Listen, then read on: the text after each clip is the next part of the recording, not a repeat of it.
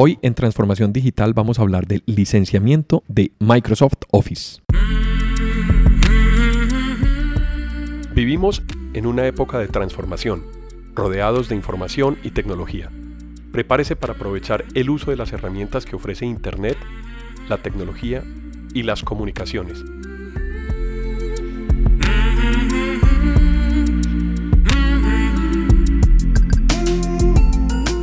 Conózcalas y aprenda cómo usarlas mejor. Bienvenidos.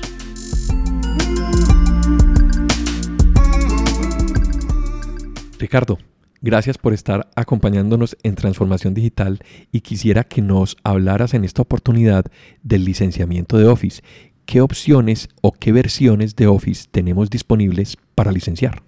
Pues primero que todo, Alejandro, es muy importante que la gente sepa que hay distintas ediciones de Office y hay distintas maneras de licenciarlo.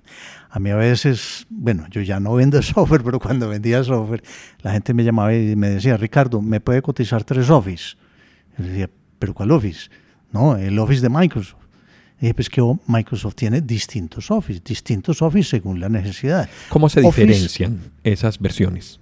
Bueno, acordémonos que Office es un, lo que se llama una suite, es un conjunto de varias herramientas de productividad.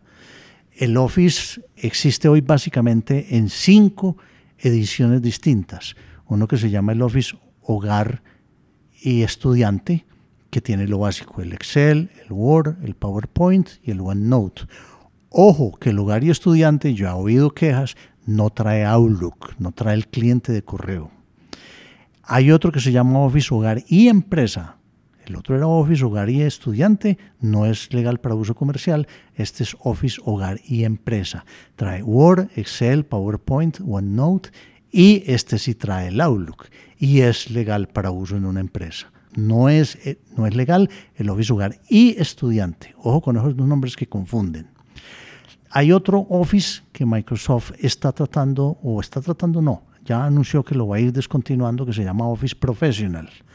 Ese trae además el Access y trae algunas características especiales que han ido cambiando dependiendo de si tenía el cliente de Skype o el cliente de, de las, eh, de los software de comunicación de Microsoft, pero lo importante es que incluía el, profe, el, el, Access. El Access es la base de datos que teníamos como producto de Microsoft. Exacto, que sigue, sigue Microsoft dice que el Access se debe acabar, lo debe reemplazar el SQL Express, pero no han podido porque todavía hay mucha aplicación desarrollada en Access.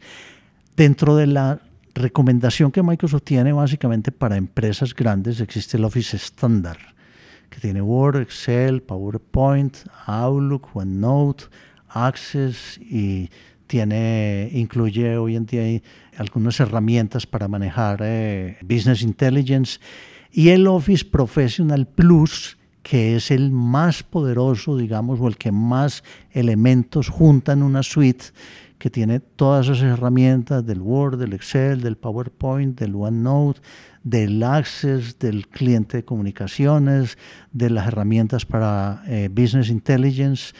Y desafortunadamente a muchas empresas que no requieren todo eso le venden el Office Professional Plus diciéndole que es el más poderoso, pero en sus herramientas básicas es igual.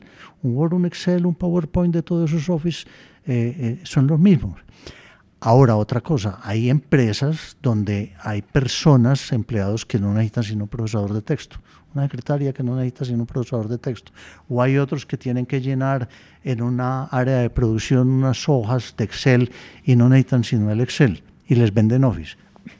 No, existe, uno puede comprar las herramientas individualmente. Se vende el Excel solo, se vende el PowerPoint solo, se vende el Word solo, se vende aunque creo que ya es difícil conseguirlo, el acceso solo. Lo otro es que cada una de esas ediciones de Office tiene distintas maneras de licenciarse. Hay unos que no existen, sino OEM, que vienen preinstalados con computador nuevo, como era el Office Professional que lo están descontinuando. Bueno, el Office Professional lo vendían también en caja, pero no en los contratos de licenciamiento por volumen que tienen las empresas ya medianas o grandes. El Office Hogar y Empresa, que es el más popular en este momento en nuestro medio, en Colombia se vende en caja. excepto en los computadores de marca que vienen ya ensamblados y pueden ir preinstalados. O sea, el Office Hogar y Empresa existe OM, que es como se llama lo preinstalado, solo en los computadores de marca que son importados con ese Office ya preinstalado. Lo están ofreciendo en nuestro medio. Le dicen, yo le vendo el computador con Office Hogar y Empresa OM preinstalado en el computador. Normalmente es pirata, es ilegal. Entonces hay que tener mucho cuidado por qué tipos de licenciamiento los contratos grandes.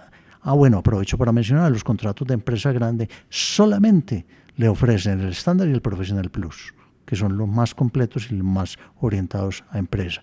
O sea, hay que tener mucho cuidado. Qué se compra, qué se necesita para no invertir, o en este caso diría yo gastar más de lo que se necesita, y por qué tipo de licenciamiento me lo están vendiendo y que me entreguen las pruebas de licenciamiento para yo soportar mi propiedad en el caso de una auditoría.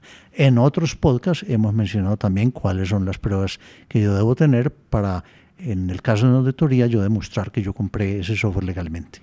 Ricardo, muchas gracias por acompañarnos en Transformación Digital. A ustedes los invitamos a revisar los links y las notas de este episodio para profundizar en los temas de software que tocamos el día de hoy.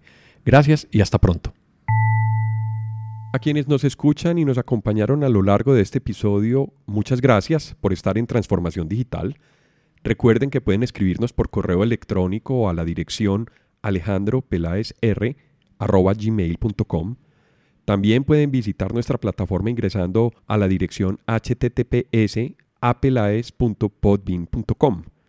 En la aplicación de Podbean pueden dar clic a me gusta y dejar sus comentarios. Este podcast está disponible en las plataformas de Apple Podcast, Spotify, Google Podcast, Deezer, iBox, Stitcher, además de la aplicación de Podbean. También cuéntenos qué temas quisieran escuchar en eh, futuros episodios. Si les gustó el tema y si quieren apoyarnos en transformación digital, por favor compartan este episodio con sus amigos y con las personas a quien les puede interesar estos temas. Esto fue Transformación Digital. Hasta pronto.